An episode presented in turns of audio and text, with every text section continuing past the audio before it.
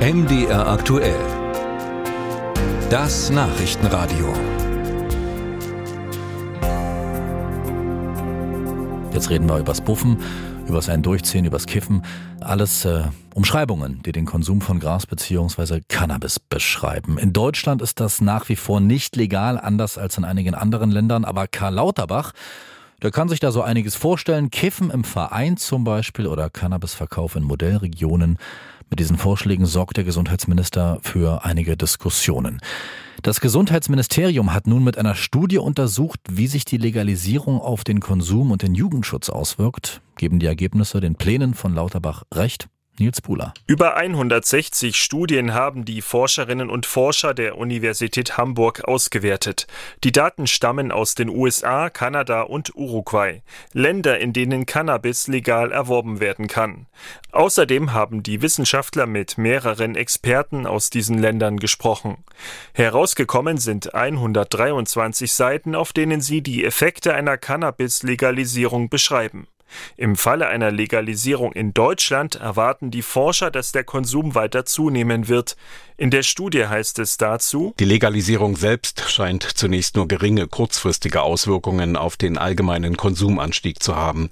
Jedoch zeigen Studien mit einem längeren Beobachtungszeitraum, dass der Cannabiskonsum dort schneller gestiegen ist, wo Cannabis für Freizeitzwecke legal ist. Das Gutachten beleuchtet auch Auswirkungen auf den Kinder- und Jugendschutz. Eine größere Verfügbarkeit von Cannabis gehe nicht automatisch mit einem kurzfristigen Konsumanstieg bei Jugendlichen einher, heißt es dazu.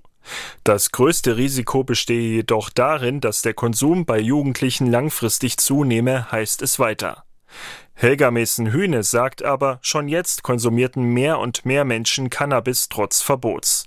Die Leiterin der Landesstelle für Suchtfragen in Sachsen-Anhalt sieht sich durch die Studie bestätigt. Die Autoren der Studie haben auch geschrieben, dass sich aber nicht beobachten ließ, dass die Anzahl der Erkrankten zunimmt. Wir haben ja im Moment, deswegen warnen ja gerade Psychiater vor einer Freigabe, weil die befürchten, dass es zu einem Anstieg psychotischer Erkrankungen kommt.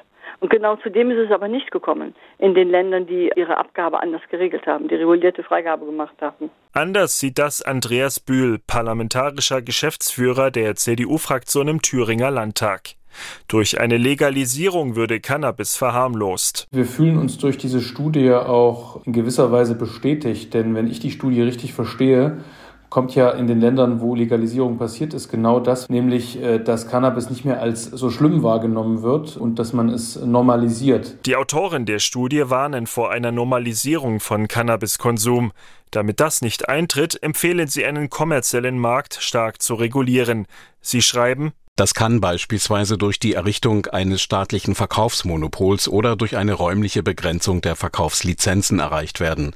Ein umfassendes Marketingverbot ist ebenfalls zielführend, um die Attraktivität legaler Produkte für Nichtkonsumierende einzuschränken. Außerdem müsse ein Mindestalter von 18 Jahren konsequent eingehalten und auch kontrolliert werden, anders als das bei Alkohol und Tabak der Fall ist. Musik